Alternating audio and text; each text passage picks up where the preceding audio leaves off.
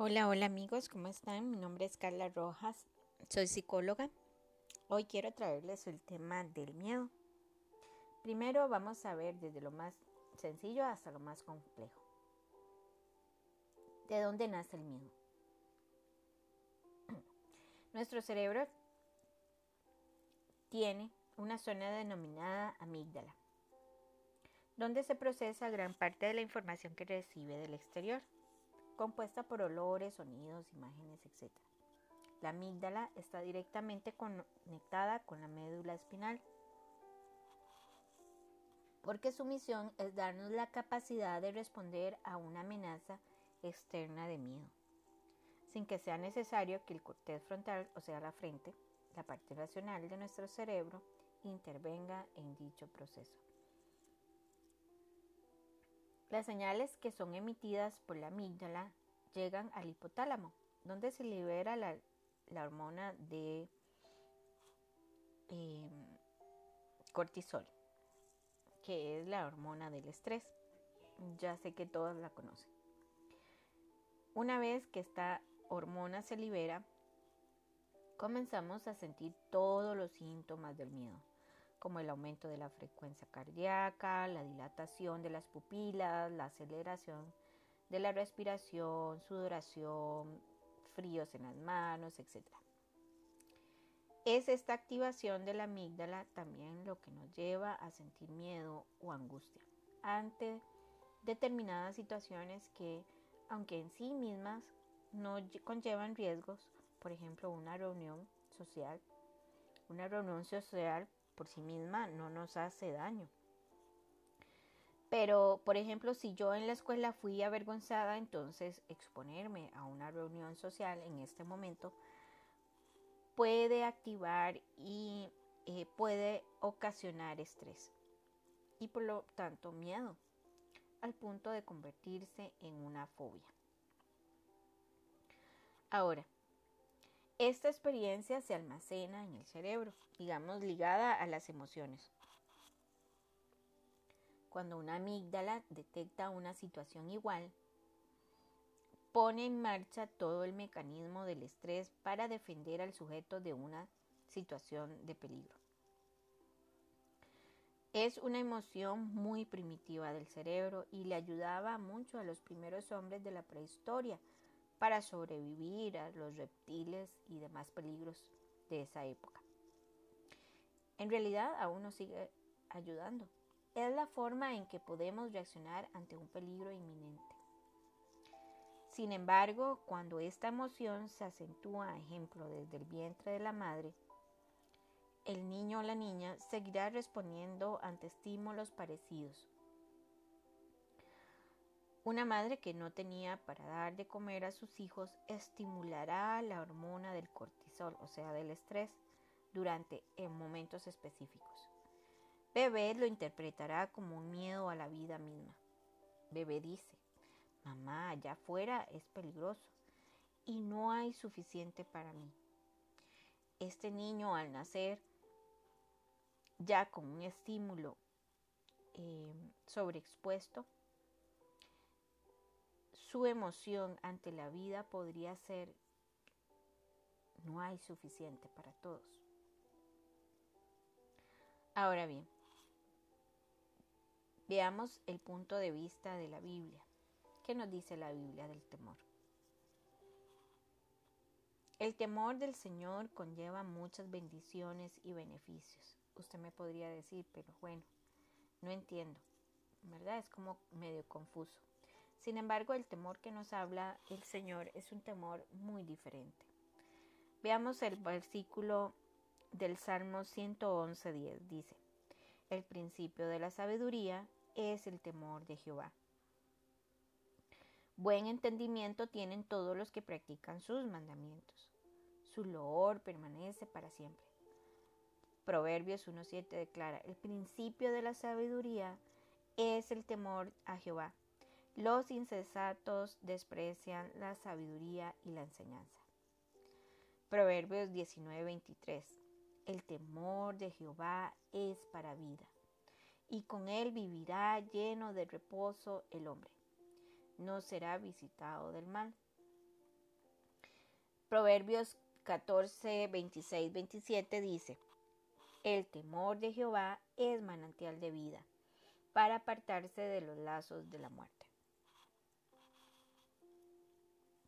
El temor de Jehová es la fuente de confianza y esperanza tendrán sus hijos. Este temor no es un temor a la vida misma.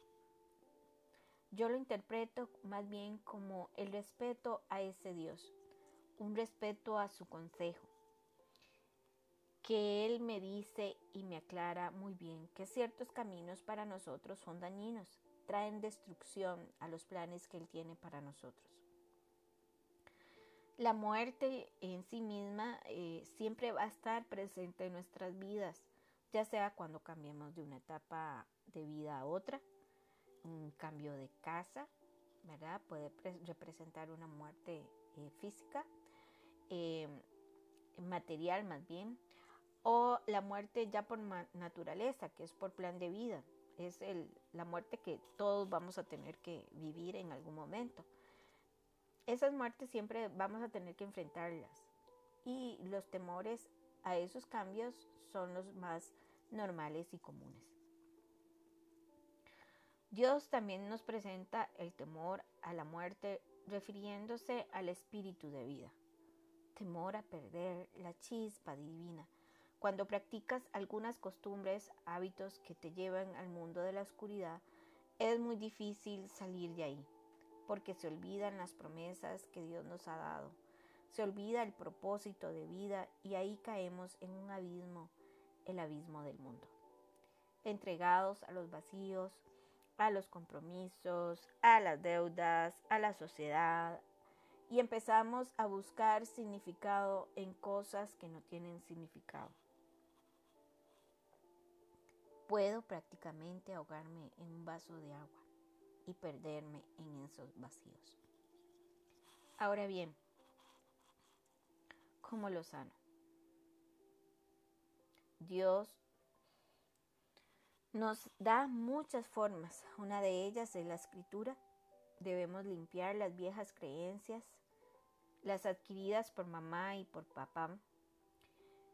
Limpiar las que son por historia de vida. Tal vez mi niñez no fue tan afortunada como otros haciendo que me devalúe como persona, creyendo que no tengo las herramientas para conquistar, que otros pueden, pero yo no, y me considere no merecedora de la gracia y la provisión divina. Estas creencias pueden infundar miedo para yo vivir la vida plena. Otra es entrar a esos lugares oscuros de mi vida y realizar una sanidad minuciosa de mis recuerdos, también exponiéndome a una sanidad interior, cancelando herencias que me atan de generación en generación, cortando lazos ancestrales de vicios, de lujuria y ambición. Como también una práctica diaria del amor de Jesucristo en mi vida. Este proceso incluye un aprendizaje diario de la mano del Espíritu Santo, donde debo practicar primeramente el amor para conmigo misma y mi relación con Dios, aceptando las buenas nuevas, dejándome enseñar por su amor, para luego practicarlo en mi vida diaria. Soy de la creencia que ya solamente al iniciar con estas tres prácticas mi vida empezará a dar fruto abundante, al punto que los demás lo notarán y empezarán a acercarse por sí. Las personas se acercarán y verán mi testimonio y desearán poder ejercer los dones y los talentos que me fueron entregados a mí.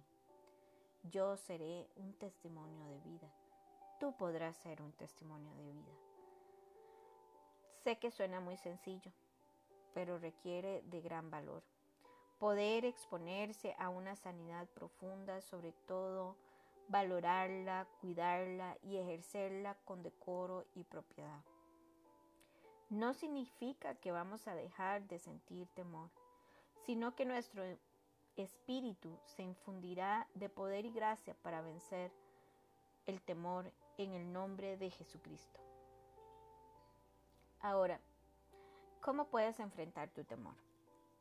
Podemos identificar los temores y saber si estoy en una zona de arena movediza. Y ahí podré saber si debo ejecutar inmediatamente una decisión que me saque del abismo del temor. Quiero aclararte dos cosas. El temor puede ser eh, funcional cuando se activa ante un peligro real y nos ayuda a sobrevivir, el miedo puede ser bueno, porque me ayuda a adaptarme, porque me permite crear una nueva conducta ante cierta situación en mi beneficio. Este miedo es útil porque hace que estemos alerta ante una situación que conlleva algún riesgo y actuar a nuestro beneficio en circunstancias peligrosas. Por ejemplo, el miedo que nos hace no caminar por medio de una autopista o el borde de un abismo. O el miedo que nos hace ir al médico porque usted sintió algo diferente. El miedo es disfuncional cuando entorpece mi vida y nuestro desempeño empieza a ser anormal no es adaptativo ni útil. Por ejemplo, cuando existe un fuerte miedo a los aviones y no se utiliza ese transporte, con la consecuencia de duplicar el tiempo de desplazamiento. ¿Se imaginan que usted le regalen un pasaje y no poder disfrutar de ese viaje y de esa bendición por un miedo infundado o fundado, pero que no ha sido mi realidad? Ese miedo no se debe únicamente a un peligro real, sino a un conjunto de experiencias y también de creencias. Los aviones se caen, sí, pero es muy bajo el porcentaje. Estas creencias forman parte del filtro cognitivo, o sea, de los pensamientos de una persona, a través del cual se observa y se interpreta la realidad de la vida. ¿Cómo podemos superar ese miedo? Es importante saber que el miedo no desaparece, pues es una emoción necesaria que va con nosotros, pero podemos aprender a utilizarlo a nuestro favor. Las técnicas en terapia, en psicología, eh, por ejemplo la cognitivo-conductual, son eficaces para aprender a regular y gestionar las emociones de forma adaptativa, incluido el miedo. Hay dos puntos importantes. Reestructuración. Sí, reestructuración cognitiva para superar el miedo. ¿Qué significa? Podemos tomar esas creencias irracionales para que el filtro cognitivo, o sea, mis pensamientos, lo empiece a analizar. Lo que yo sé de Dios, lo que he vivido cada vez que le creo a Dios, cuando me permito reconocer la obra de Dios en mi vida, puedo permitir una nueva interpretación más adaptativa a la realidad. O sea, cuando alejo los fantasmas y los espíritus inmundos que me susurran en el oído y les doy su propia de su propia medicina, les aplico la palabra de Dios. Eso se consigue detectando los pensamientos automáticos y las creencias irracionales, cuestionándolas y reemplazándolas por pensamientos más basados en la verdad. Ejemplo, usted va a agarrar un cuaderno y va a enlistar sus miedos. Aquí es muy importante reconocerlos y saber que cuando el miedo no es funcional, es un miedo basado en una mentira. Y ya sabemos de dónde proviene esa mentira, del padre de las mentiras. Para esto yo utilizo el afrontamiento. Cuando ya sé que es una mentira lo que me susurran, debemos enfrentarnos y dejar de evitar las situaciones para no reforzar y perpetuar y agravar el miedo. Ante un miedo disfuncional, la situación activa una sensación de miedo intensa y molesta.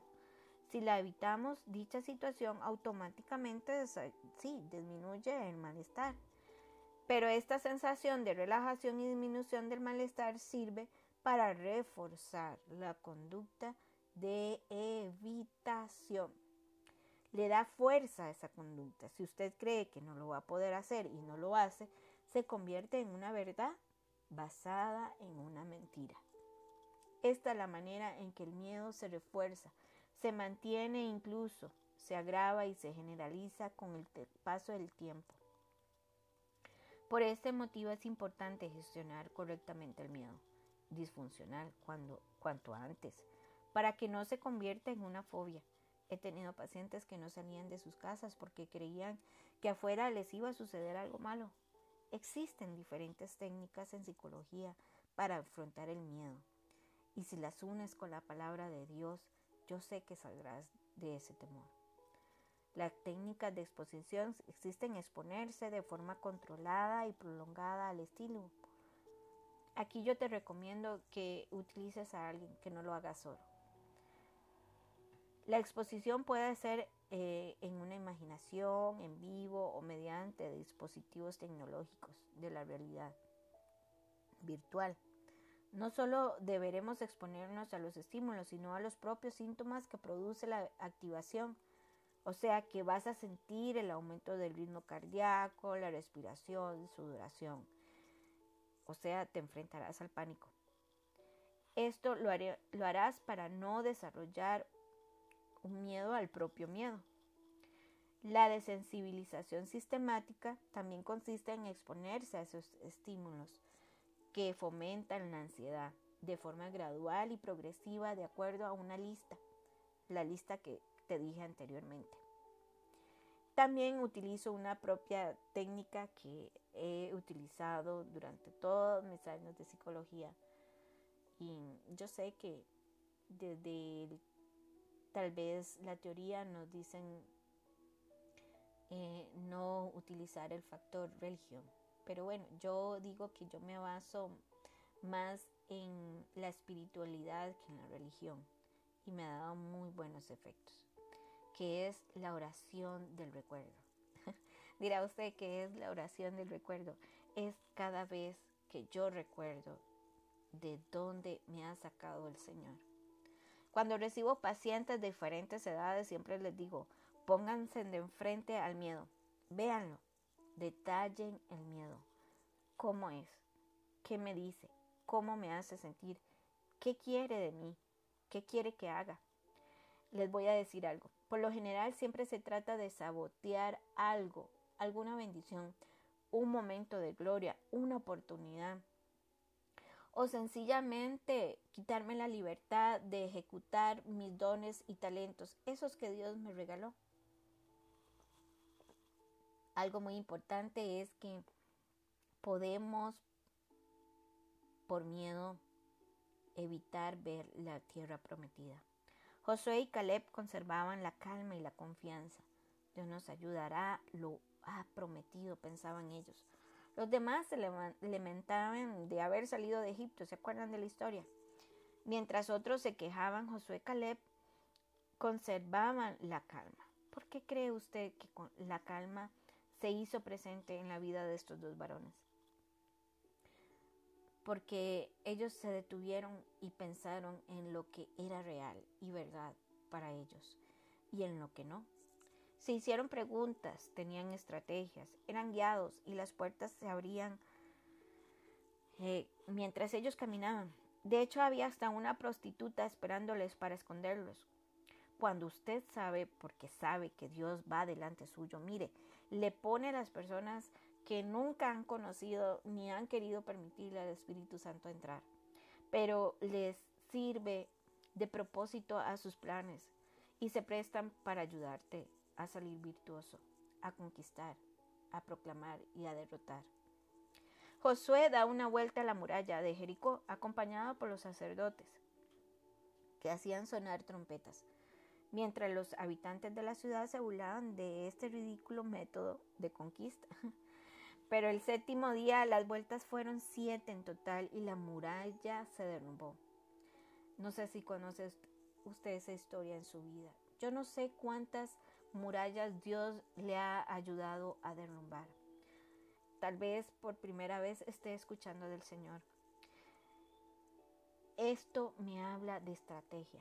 Josué hacía lo que sentía en su corazón hacer, porque ya había pasado tiempo y había observado cómo Dios trabaja. Y entonces se dejó llevar.